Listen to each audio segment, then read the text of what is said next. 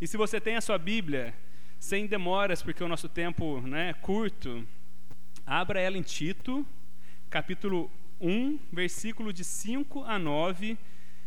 É, a gente começou na semana passada uma série de estudo na carta de Tito chamado Vida em Missão. Eu sei que a gente não gosta que quando o pastor fala assim, repete isso. Mas eu vou falar para vocês, falem alto, vida em missão. Muito bom. Vida em missão é uma série de estudos, né, no livro, na carta de Paulo a Tito. E a gente vai ler esse texto agora. Eu queria te convidar a colocar de pé para que a gente possa ler em reverência a palavra de Deus. É bom que você já faz bastante exercício para a perna, né? Levanta, abaixa, levanta, abaixa. É, vamos em reverência ler a palavra do Senhor. Eu não sei se a gente tem o texto projetado inteiro. Se eu não me engano, a gente não tem, mas você pode ouvir. Caso você não tenha, você tem seu smartphone, também pode acompanhar. O único conselho é que você deixe em modo avião para não, não ter aqueles inconvenientes, né? A razão de tê-lo deixado em Creta, Paulo falando para Tito, né? Foi para que você pusesse em ordem o que ainda faltava e constituísse presbíteros em cada cidade, como eu o instruí.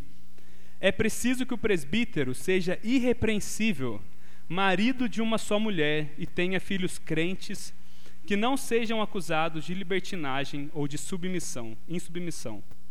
Por ser encarregado da obra de Deus, é necessário que o bispo seja irrepreensível, não orgulhoso, não briguento, não apegado ao vinho, não violento, nem ávido por lucro desonesto.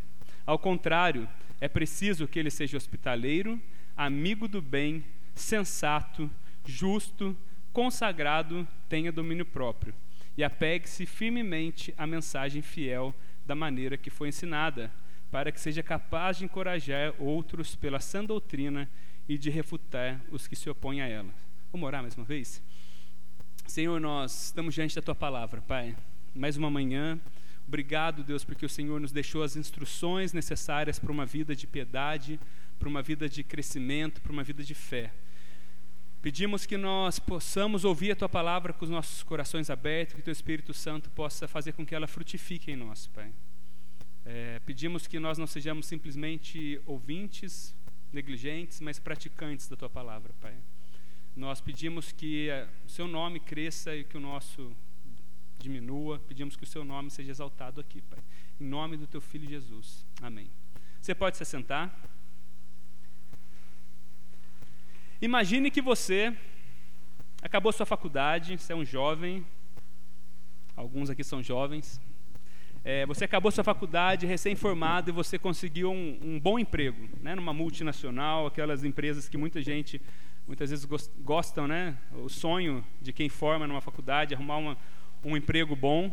E um dia seu chefe te chama, vem cá, Lucas, está trabalhando na Alstom, né? Vem cá, Lucas, tem uma missão para você.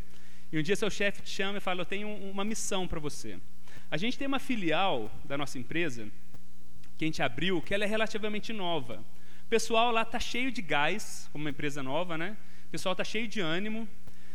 Mas tem algumas coisas nessa empresa, nessa filial, que ainda precisam ser colocadas no lugar.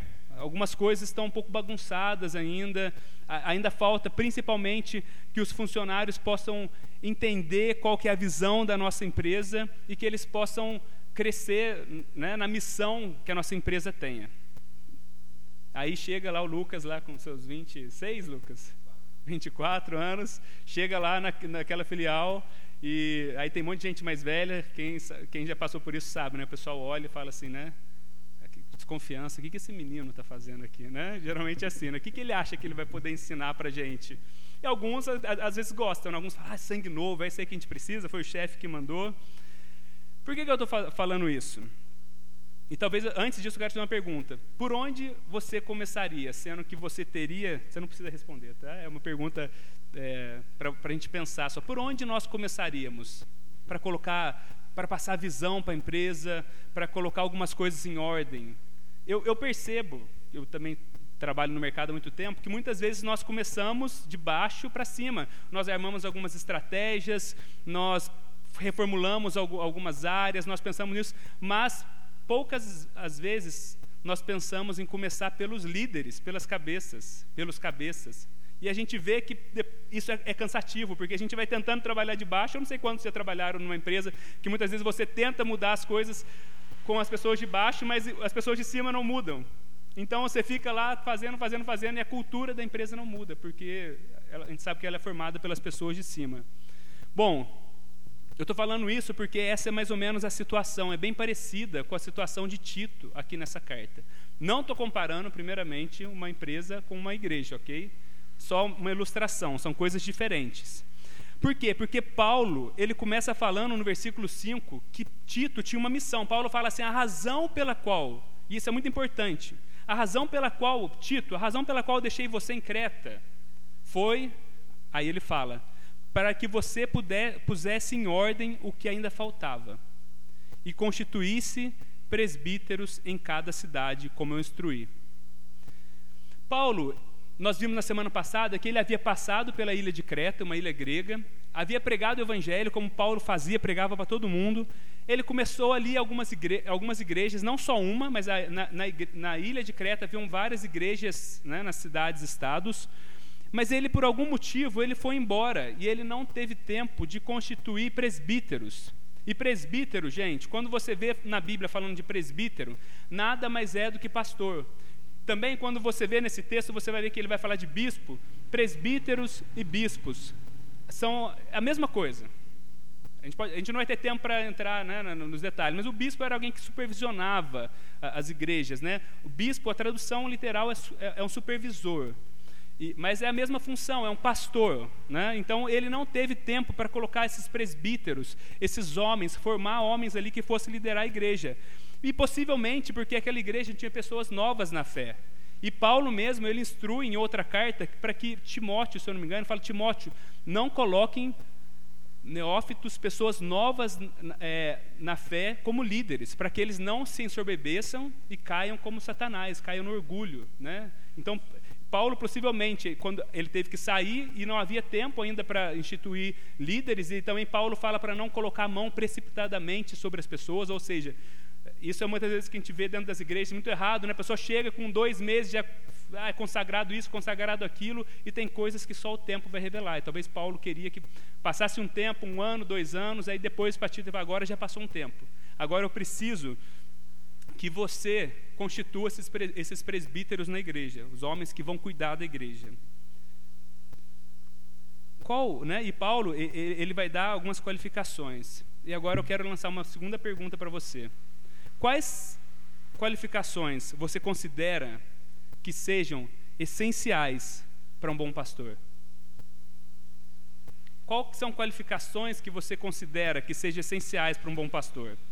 Muitas vezes a gente pensa em alguém que tenha muita aptidão, né, com muitos talentos, alguém que pregue bem, que seja um ótimo comunicador, seja um cara dinâmico, né, um cara que faz, acontece, um pastorzão carismático, aquele cara que abraça todo mundo, né, toma café com todo mundo, isso é importante também, mas a gente vai ver que não está exatamente, não é o principal.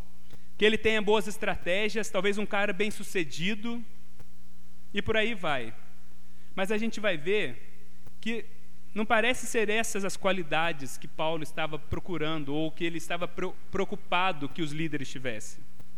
Paulo, você vai ver nas qualificações, a gente vai ver que ele está mais interessado no tipo de pessoa do que exatamente nas habilidades.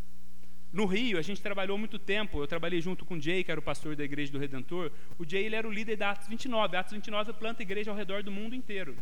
E o Jay falava o seguinte: o mais difícil para se plantar igreja não é pessoas com habilidade, são pessoas com caráter. Porque pessoas você acha, Agora o problema, e pessoas habilidosas, é fácil de achar, mas pessoas que vão seguir a Jesus com caráter piedoso, esse é o mais difícil.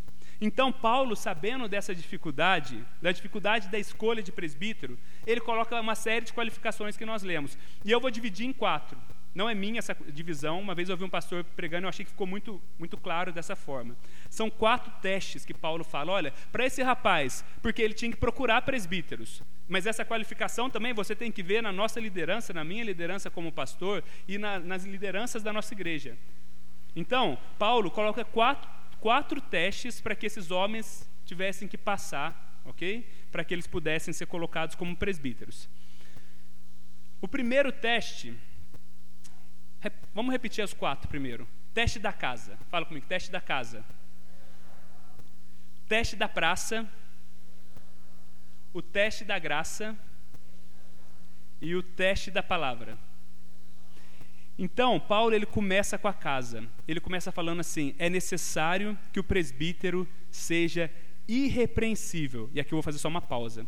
Quando Paulo ele fala irrepreensível, não quer dizer, não significa que esse homem não tenha nenhuma culpa, né? Não existe, não existe um líder perfeito. E, isso, e, e muitas vezes nós como líderes às vezes tentamos passar uma, uma, imagem de perfeição que nós não somos, e a igreja muitas vezes tenta passar também ou exigir dos líderes que eles sejam perfeitos. Gente, não existe líder perfeito. Perfeito. Mas o que significa isso é que o líder precisa ser alguém que tenha boa reputação. Seja alguém contra qual as pessoas não podem fazer acusação e principalmente provar aquela acusação. Então ele começa: é necessário que o, que o presbítero seja irrepreensível marido de uma só mulher, tenha filhos crentes que não sejam acusados de libertinagem ou insubmissão. Então, no teste da casa, existem dois pontos. Primeiro, ele tem que ser marido de uma só mulher. E Paulo começa por um ponto que talvez poucas igrejas comecem, olhando pela casa. Mas para Paulo, a lógica é o seguinte: se um, um homem não é capaz de governar bem a sua casa, como ele vai governar a família de Deus? Isso é óbvio, né? Se uma pessoa não é capaz de governar bem a sua própria casa, como ele vai governar o rebanho de Deus? Paulo fala que aqueles que governam, que não governam bem a sua casa, são pior que descrentes, né? Então, ele tem que ser o primeiro, marido de uma só mulher.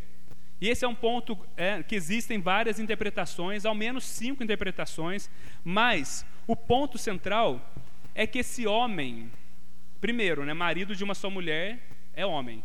Então, a primeira qualificação bíblica, e eu sei que isso é difícil de falar nos nossos dias, mas a gente já trabalhou algumas vezes na nossa igreja, é que o, presbítero, o pastor, é, é, esse chamado é para homens. Ah, mas era outro tempo. Se a gente mudar a Bíblia, a gente vai começar a abrir é, concessões que, se você mudar alguma coisa na Bíblia, a gente não pode mudar. Então, o primeiro ponto é marido, é o homem. São os presbíteros, são os homens que são chamados para liderar a igreja. O primeiro ponto é esse. Agora, marido de uma só mulher de, o ponto é que esse homem não pode ser divorciado e casado de novo, principalmente se, se, isso aconteceu quando ele era cristão. Uma coisa é, é uma pessoa, às vezes, aconteceu isso no tempo que ela não era cristã, mas quando ele era cristão, isso não pode acontecer. E também, ele na, na época era, tinha poligamia, né? ele não podia ter várias, várias mulheres, era uma mulher somente.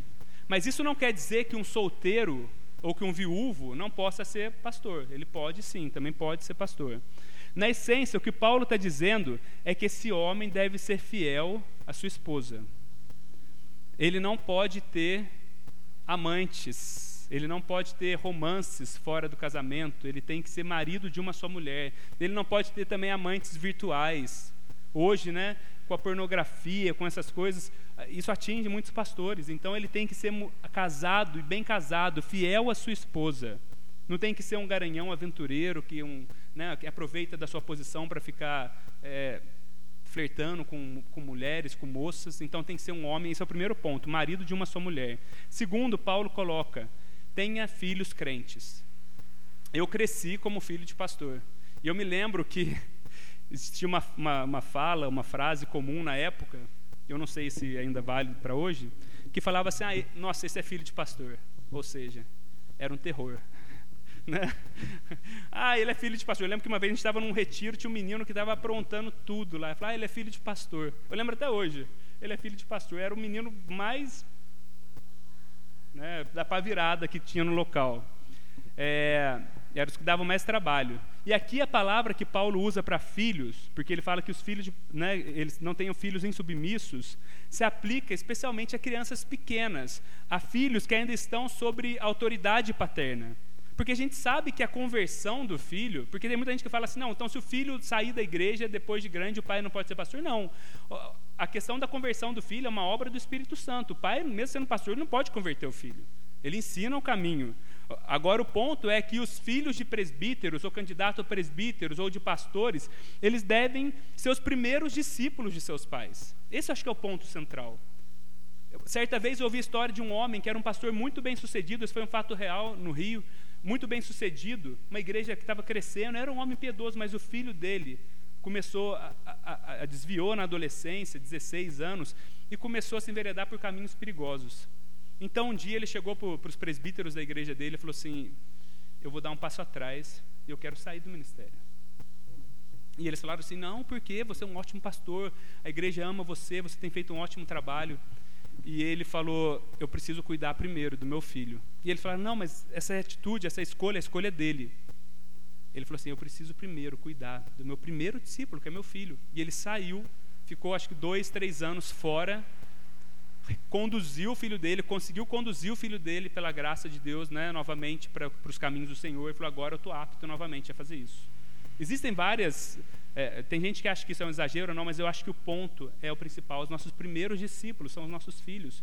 E se o meu filho, se eu não consigo guiar meus filhos no caminho do Senhor, corrigir ele, disciplinar, para que eles não sejam acusados de libertinagem né, de insubmissão, como eu vou poder cuidar bem da casa de Deus, né, dos discípulos é, da casa do Senhor. Então, o primeiro teste para que um homem possa ser qualificado para o ministério.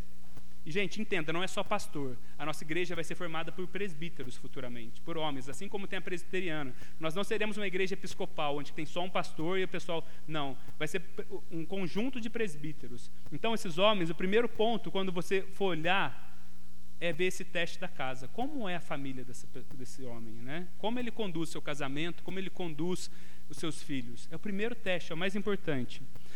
Mas Paulo, ele não para aí, e ele passa para o teste da praça, que a gente vai chamar. E ele fala assim: por ser encarregado da obra de Deus, é necessário que o bispo seja irrepreensível, está vendo essa palavra novamente, mas a gente já falou o que, que é, não orgulhoso, não briguento, não apegado ao vinho, não violento, nem ávido por lucro desonesto. Então, Paulo agora ele amplia, ele sai do âmbito da casa e ele começa a abrir, né? Como que esse, como que esse homem ele é visto? Como que esse pastor, como que esse futuro candidato a líder, como que ele é visto na igreja local? E por isso que eu acho muito importante que os pastores, que os líderes, que as pessoas vivam no meio da, da, das ovelhas, o pastor não pode ser alguém isolado, onde que ninguém conhece, só conhece de domingo, de púlpito, porque é fácil a gente manter, né, é fácil para mim vir aqui domingo manter uma, um discurso e ninguém conhece a minha vida, ninguém sabe, nenhuma ovelha conhece. Não, não pode, tem que manter essa distância. Jesus andou no meio dos seus discípulos. Então a gente tem que andar no meio para que as pessoas conheçam o nosso caráter, vejam as nossas falhas, vejam também, vejam também o nosso crescimento, para ver também quem está crescendo, para que seja candidato a isso, a essa função no futuro. Mas também a gente não para somente dentro das quatro paredes. Como é a reputação desse homem fora na sociedade? Como ele é bem visto pelos homens de fora? Ele é um homem apreciado. Ele é um homem apreciado no seu trabalho. As pessoas olham para ele e vê retidão, honestidade, vê as características que nós vamos falar no seu bairro, na sua cidade. Afinal, gente, preste atenção. Nós, líderes da igreja, pastores, não somos pastores somente da igreja, mas nós somos pastores do nosso bairro, da nossa cidade. Nós somos pastores do local onde nós estamos inseridos. Certa vez eu fui num restaurante com um amigo, muito tempo atrás, e era um pastor. E, e a gente comeu, e depois no final fui pagar minha conta, eu conheci o caixa. E a gente trocando ideia, conversando, eu falei com ele, né? Olha, vamos lá na nossa igreja um dia, né? Ele já tinha participado de outra igreja comigo e tal vamos lá na nossa igreja e tal. Ele falou, quem que é o pastor? Eu falei, aquele que está na mesa comigo. Ele falou, não, nunca vou na, na sua igreja. Esse rapaz é um rapaz arrogante. Eu nunca vou lá. E infelizmente depois eu poderia ser só um caso, mas depois isso se provou e realmente assim. Então o testemunho com de fora, com de fora precisa, essa pessoa precisa também ter um bom testemunho. Não quer dizer que qualquer pessoa que levante qualquer objeção também é válido, né? Mas se as pessoas, várias pessoas olham e estão falando é, sobre algo falho no caráter desse homem, dentro da igreja e fora, então isso já é muitas vezes um impeditivo. E Paulo ele coloca cinco características negativas que devem, que não devem permear a vida desse pastor. Primeiro, ele não pode ser orgulhoso. Orgulhoso quer dizer o mesmo que teimoso. Ele não pode ser uma pessoa teimosa, não pode ser uma pessoa arrogante. Ele precisa ser uma pessoa que aceita críticas e conselhos. Né? Afinal, a liderança ela traz muito prestígio e poder. E uma das coisas mais perigosas é quando você pega uma liderança, um líder arrogante, né? Porque ele não consegue ouvir ninguém, ele deixa de ouvir a todos e o estrago muitas vezes na igreja é terrível. O segundo, ele não pode ser briguento, o mesmo que irascível, a pessoa de pavio curto, né? É, aquela pessoa explosiva que qualquer coisa tá, né? Porque na igreja também te trata com pessoas, como em qualquer lugar, mas na igreja também te trata com pessoas de temperamentos difíceis. A gente fala, né? A igreja é ferro com ferro, é uma grande família. Você não escolhe quem, com quem você anda. Você não vai escolher quem que vai sentar na igreja, quem vai relacionar com você. Então, a gente precisa, como pastores, como líderes, ser pessoas pacientes, ser pessoas, né, que têm aquele ânimo longo, que não estouram por qualquer motivo. Terceiro que ele fala, não, apega, não apegado ao vinho. Paulo não está dizendo que o líder ele tem que ser abstêmio, ou seja, ele não pode com bebida alcoólica, mas ele deve fazer o uso com moderação. O pastor não pode ser conhecido por ser um beberrão, né, por dar mal testemunhos, mas ele deve fazer isso com muita sabedoria, com muita sabedoria. Eu, eu, uma vez, um dos melhores conselhos que eu ouvi foi do John Piper, falando sobre isso. Não pessoalmente, ele não falou para mim, né, mas no vídeo no YouTube, ele falando que é, se você puder, não beba.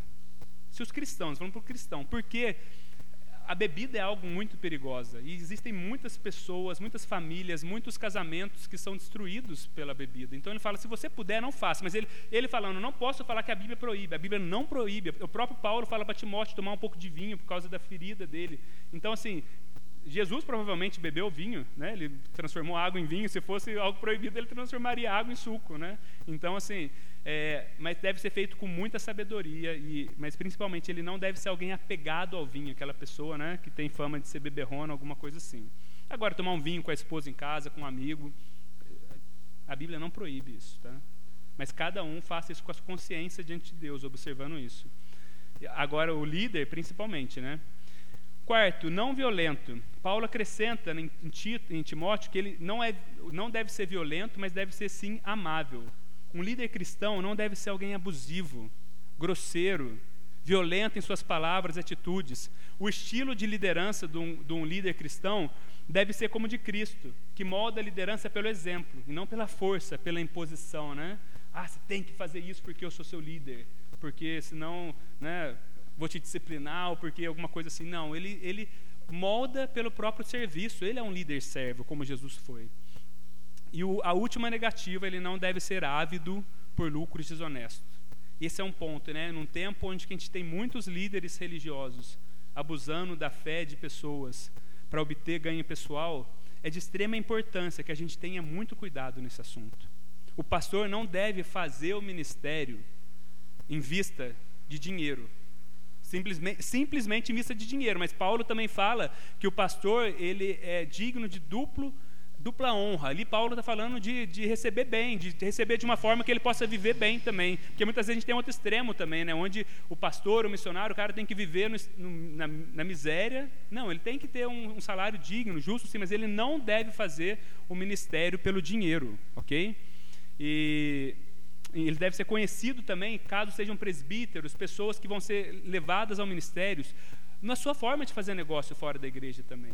É uma pessoa é, honesta, é uma pessoa de palavra, é uma pessoa que se tem funcionário, empregado em casa, poxa, às vezes o cara tem condição de pagar dois mil para a pessoa, está lá pagando 500 reais, isso desonra a Deus. Ele tem que ser alguém né, é, generoso, ele deve ser alguém justo na sua parte financeira também, não deve ser alguém buscando simplesmente lucros desonestos. Terceiro teste. Então a gente passou o primeiro teste, o teste da casa, o teste da praça, e o terceiro é o teste da graça. Paulo, ele não dá somente as negativas. Não é somente o que ele não faz, mas deve ser alguém também que faz algumas coisas, né? Ele deve ter as evidências da graça permeando todas as áreas da sua vida. Ele fala: ao contrário, é preciso que ele seja hospitaleiro, amigo do bem, sensato, justo, consagrado e tenha domínio próprio. Primeiro ponto, hospitaleiro. Na, naquele tempo de Paulo, não existia hotéis, quando as pessoas viajavam, eram poucas hotelarias, então era necessário, Paulo está falando que os líderes recebam bem os líderes de outras igrejas, os irmãos de outras cidades que estão passando pela cidade. Hoje não, já não é mais assim, né? Mas a essência é que nós temos que ser pessoas abertas para receber outras pessoas. E, gente, essa talvez seja uma das marcas que eu mais desejo ver na nossa igreja. Uma igreja com líderes hospitaleiros, porque os nossos líderes vão moldar o estilo da nossa igreja. Porque se você pensar, como que foi Cristo? Cristo ele foi aberto para fariseus, para saduceus, para zelotes, para, para pessoas samaritanas. O estilo de vida, de liderança de Jesus era aberto. Ele era hospitaleiro nesse sentido. E nós queremos líderes na nossa igreja que sejam líderes missionais, que encarnam o evangelho e que consigam se relacionar com pessoas que pensam diferente que eles. Sejam pessoas que não têm a mesma fé, ou seja, pessoas que são de outra igreja, de uma outra linha teológica, que a gente consiga sentar e receber bem essas pessoas. Pessoas que levam pessoas para dentro de casa, que se envolvem na vida das pessoas, pessoas que estão abertas para relacionamentos, porque nós queremos ser uma igreja para todos. Se nós não tivermos líderes com essa marca, nós não seremos uma igreja para todos.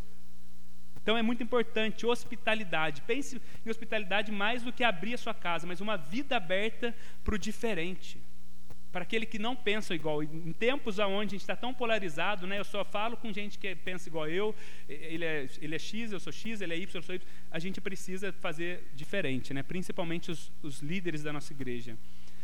Outro ponto, amigo do bem. Deve ser alguém conhecido pela prática de boas obras e está envolvido em causas nobres. Alguém que ama o que é bom. Tem que ser alguém sensato. O que é sensatez? É ter sabedoria para encarar as dificuldades desse mundo mal. É alguém que tem discernimento, sobriedade. É aquela pessoa que quando tudo sai do lugar, quando as coisas né, bagunçam, aquela pessoa ela tem a sensatez, ela não se desespera e sai, ah, ó céus, ó terra, batendo cabeça, ela tem a sensatez como líder para olhar e falar assim, calma, vamos orar. Ele tem discernimento, ele consegue perceber as situações. É uma pessoa sensata. O, o, o, outro quarto ponto que Paulo coloca é justo. Alguém que é justo no tratamento das pessoas. Ele não trata é, pessoas com parcialidade. Tem uma situação dentro da igreja, ah, mas eu sou mais amigo do Hudson, então nessa situação eu vou ouvir só o lado do Hudson e, e o outro. Não, ele ouve bem as, os dois lados, ele consegue é, ser parcial nos seus relacionamentos. Esse homem também tem que ser justo nesse sentido. O quinto ponto, consagrado é aquela pessoa que transborda. Sabe aquela pessoa que você olha e fala: Nossa, essa pessoa transborda uma vida de piedade. Essa pessoa transborda. Você vê no exterior da pessoa algo que está acontecendo dentro. É alguém que está sendo transformado dia a dia pela graça de Deus. É aquela pessoa devota a Deus e a sua palavra. É uma pessoa também consagrada. E o último ponto que Paulo coloca domínio próprio. Assim como Paulo fecha é, os frutos do Espírito né, com domínio próprio, é o último fruto do Espírito, Paulo aqui fecha lista, essa lista positiva com fruto do Espírito. E a palavra que Paulo usa para o fruto do Espírito é a mesma que ele usa em Coríntios, quando ele fala que o atleta, que ele se domina para alcançar o alvo.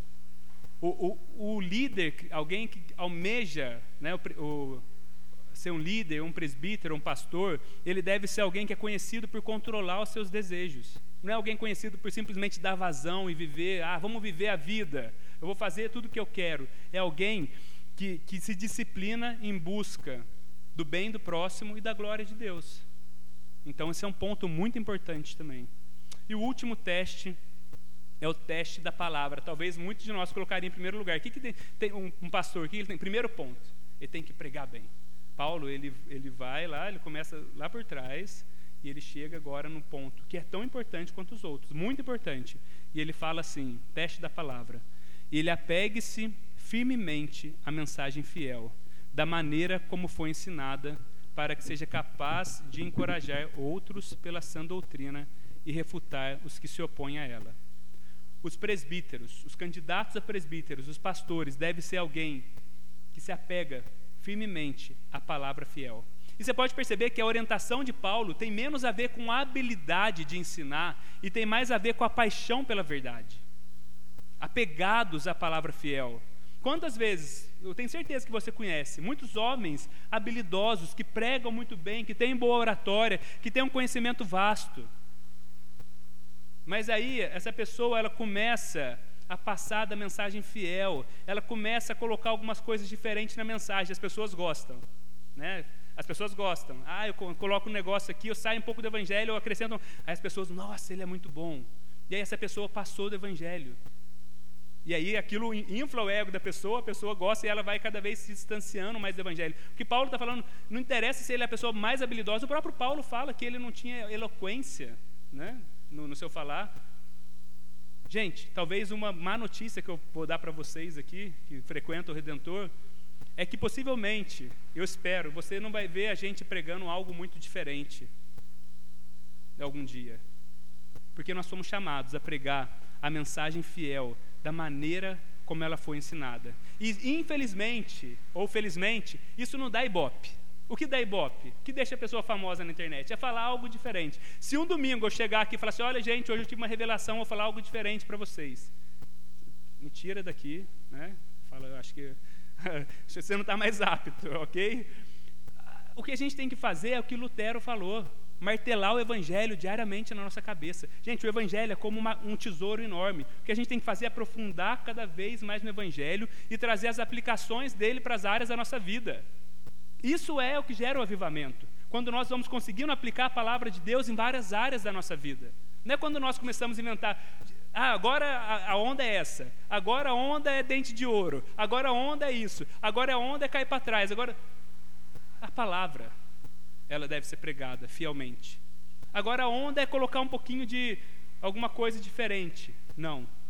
E Paulo, ele está falando que os presbíteros eles devem ser apegados à mensagem fiel por dois motivos, por duas razões. Primeira, para encorajar as pessoas por meio da sã doutrina. Ele deve conseguir, através da mensagem, encorajar a igreja através da sã doutrina, mas também para refutar as que se opõem a ela. João Calvino, ele disse, eu acho que a gente tem essa frase, né? É muito interessante. Ele fala assim: o líder cristão, ele deve ter duas vozes uma para rebanhar as ovelhas e a outra para afugentar, assustar os lobos e os ladrões. Porque os lobos e os ladrões sempre tiveram presente no meio da igreja. E não é diferente, vão estar presentes no nosso meio. E o presbítero é aquele cara que, quando chega alguém que está começando a ensinar alguma coisa diferente, acrescentando alguma coisa ao evangelho, olha, para você ir para o céu, você tem que fazer isso, você tem que acreditar no evangelho, mais isso. Não, isso não é evangelho, você passou do evangelho. Ou, ah, é graça, eu posso viver do jeito que eu quero, isso também não é evangelho. E aí o, o líder fiel, o que se mantém fiel, o presbítero, ele conhece tão bem a palavra, porque tem coisas, gente, que são sutis, muitos ensinamentos que são sutis, que parecem evangelho, tem cara de evangelho, mas não é evangelho. É, tem uma autoajuda ali no meio, tem um coach ali no meio, e você olha e fala assim, mas peraí, cadê o poder do evangelho? Cadê a beleza do evangelho? E esses homens, eles têm que cheirar e falar assim: peraí, isso tem cheiro de evangelho, mas não é evangelho. Vamos refutar isso. Vamos refutar esses ensinamentos. Porque isso vai, vai minar né, a força da igreja, que é a palavra do evangelho, o poder do evangelho. E os líderes, então, eles têm que fazer esse trabalho de refutação né, dos que chegam no meio como, como ovelhas, mas são lobos. Mas ele também tem que ter a palavra para encorajar, para corrigir, para trazer ânimo ao seu rebanho. Todos nós gostamos, né, quando um pastor dá um ânimo, dá uma palavra, um líder dá uma palavra de ânimo. Mas agora o ponto é que nós não gostamos e ninguém gosta quando nós somos corrigidos, né? Quando nós somos exortados, quando nós somos repreendidos. Geralmente, quando isso acontece, um líder vem, te repreende, fala, irmão, cuidado, o que, que a gente pensa? É normal, gente. Quem é essa pessoa para pensar que pode falar assim comigo? Quem é você? Quem te deu o direito de falar assim comigo? Gente, nós vivemos numa cultura que desconfia de toda forma de liderança. Então, muitas vezes, é, quando um líder chega para te corrigir, quando eu, como pastor, ou quando qualquer outro líder da igreja chegar para te corrigir, para te exortar, saiba que é para o seu crescimento. E saiba que não é fácil para nós fazermos isso.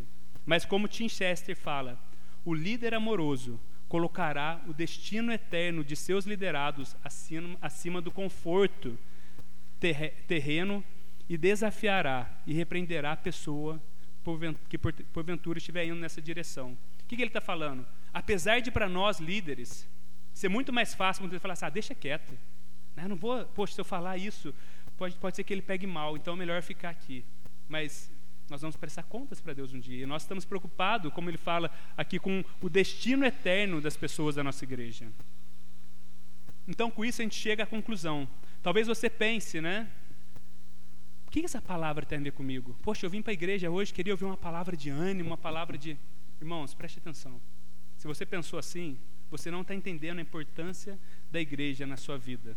Você não está entendendo que se você não tiver líderes saudáveis, se a igreja não tiver líderes saudáveis de acordo com a palavra, você não vai ter uma igreja saudável. Se as igrejas que não têm, não zelam por essa liderança, por esse estilo de liderança, são igrejas que vão se desconectar da missão, que vão dar mau testemunho e que provavelmente as pessoas não vão crescer.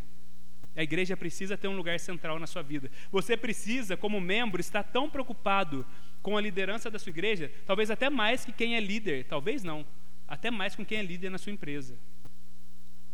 Como cristão, a gente sabe que a igreja é a nossa família. Então você tem sim, sua palavra tem tudo a ver com você, porque bons líderes vão te nutrir, bons líderes vão te levar ao crescimento. Bons líderes centrados na palavra, que tem a palavra acima de tudo, vão te levar à missão também. Quais são três aplicações? A primeira é que você, essas coisas deve, deve ser o que você espera do seu líder, mas são coisas difíceis. Então, ore pelo seu líder. Ore pela liderança da sua igreja, ore pela liderança da igreja do Redentor hoje e pelos líderes que vão se levantar no futuro. E talvez esse seja o segundo ponto. Ore pelos líderes que ainda vão se levantar na nossa igreja. E também coloque-se: Senhor, eu quero me colocar à disposição para ser um presbítero. Que se for da tua vontade, eu quero crescer, eu quero buscar viver dessa forma. Gente, no final das contas, isso não é somente um teste para quem quer ser um presbítero. No final, no final das contas, isso é uma forma que todo cristão deveria viver. Mas para o presbítero é, é essencial, é necessário, Paulo fala. Ele não fala pode ser que ele viva assim, é necessário. Mas deve ser uma forma que todas as pessoas que estão envolvidas na igreja, de cristãos, busquem passar pelo teste da casa, da, da praça, da casa e da palavra. Deve ser uma forma que todos nós busquemos viver dia a dia. Ore para que Deus levante. Se você é líder de algum ministério da nossa igreja também, busque crescer para que você seja esse referencial para outras pessoas. E faça, o último ponto, o trabalho dos seus líderes mais leve. Como? Eu acho que a gente tem uma passagem aqui, o último. Veja o que Paulo fala em Hebreus: Obedeçam aos seus líderes e submetam-se à autoridade deles. Eles cuidam de vocês como quem deve prestar contas. Obedeçam para que o trabalho deles seja uma alegria e não um peso, pois não seria proveitoso para vocês. Então, ore pela sua liderança, ore para que futuros líderes se levantam e se coloquem à disposição e busque viver de acordo com esses padrões também. Isso é um padrão para todo cristão. E faça o trabalho da liderança mais leve. Como? Submetendo a autoridade deles. Para que o trabalho deles, Paulo fala, para que não seja cansativo. Porque se for cansativo, é até ruim para a própria igreja, Paulo está falando. Não vai ser proveitoso. Amém? Vamos orar?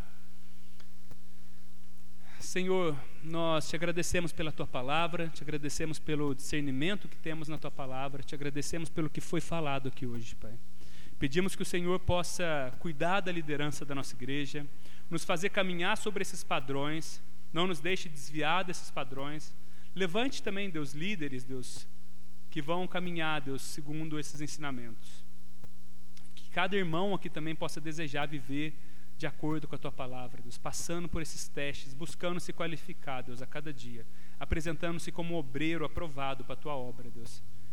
E que eles possam se colocar também, Deus, submissos à liderança da igreja, não porque nós queremos abusar da nossa liderança, não, mas porque nós vamos prestar contas ao Senhor um dia, da vida de cada pessoa, de cada ovelha. E nós queremos fazer o nosso melhor, Deus, com zelo, edificando o nosso rebanho, o rebanho do Senhor, e refutando, Deus, os lobos, Deus, os ensinamentos contrários que chegam através de tantas formas hoje em nosso meio, Pai. É assim que nós oramos, Pai, em nome do Teu Filho Jesus. Amém.